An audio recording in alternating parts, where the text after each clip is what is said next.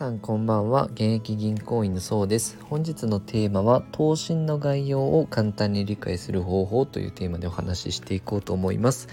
えー、皆さんの中で、まあ、投資信託の積み立てを考えられている方も増えてきたかなと思いますのでただ投資信託といっても種類が6,000本以上ありまして、まあ、どれがどんな特徴の商品なんだっていうのがなかなか理解しづらいと思うんですね。でそういう方向けに、まあ、投資信託ある部分を見ると簡単に概要がわかるものがありますのでそれをちょっと今回はお伝えしようと思います。そのあるものっていうのが投資信託の説明書である交付目論見書というものなんですね。これはあの金融商品取引法でもあの開示することが義務付けられている書類なので投資信託を買う時に必ず交付されるんですけどこれね、まあ、取扱説明書みたいなものなのであまり細かく見ずにですね飛ばしてしまう方も多いかなとは思うんですけどこれ知っておくとあのすごくまあ、この商品の特徴とかですね商品の特徴すぐ瞬時に判断がつくので、まあ、これこの読み方ですねあのお伝えしていこうと思います。まず簡単に言うともう表紙だけで概要はつかむことができます。例えば積み立てている方が多そうな EMAXIS スリム米国株式、えー、かっこ S&P500 で言うと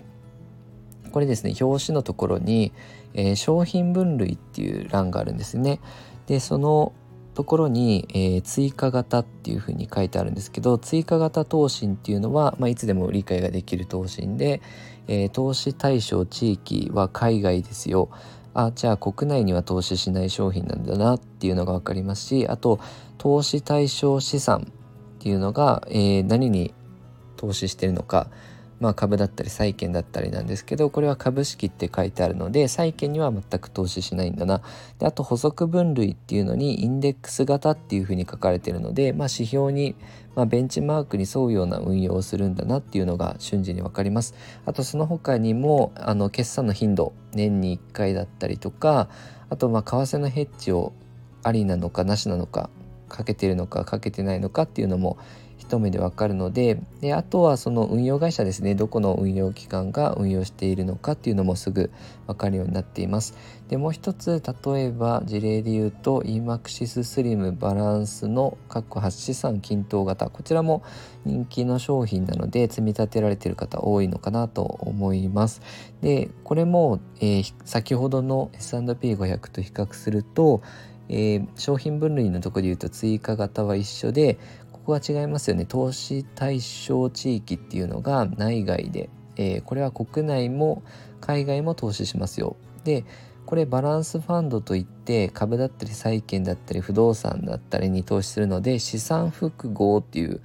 えー、書き方になってるんですね。これは資産複合っていうのはもうバランス型のことで、まあ、いろんな株だったり債券だったりに投資していきますよ。で補足分類はインデックス型って書かれているので、まあ、あの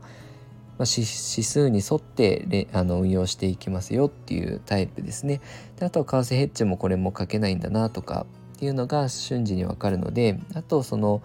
えー、目論見書の欄ではねファンドの目的どういう運用をしていくのかとか、まあ、特徴もえ書いてくれてるのとあとはリスクですねあのこういうリスク価格変動リスクだったりとか、まあ、為替変動リスクっていうのもありますよとかっっていうのを、ま書いてくれてるので是非ねこの目論見書っていうのは一度目を通されるといいのかなと思いますあの瞬時にどういった商品かですねあの、まあ、表紙を見るだけでもパッと分かるようになるのでぜひ参考にしてみていただければと思います。このように資産運用に役立つ情報を定期的に配信してますので、よかったらチャンネルの方フォローよろしくお願いいたします。ご視聴いただきありがとうございました。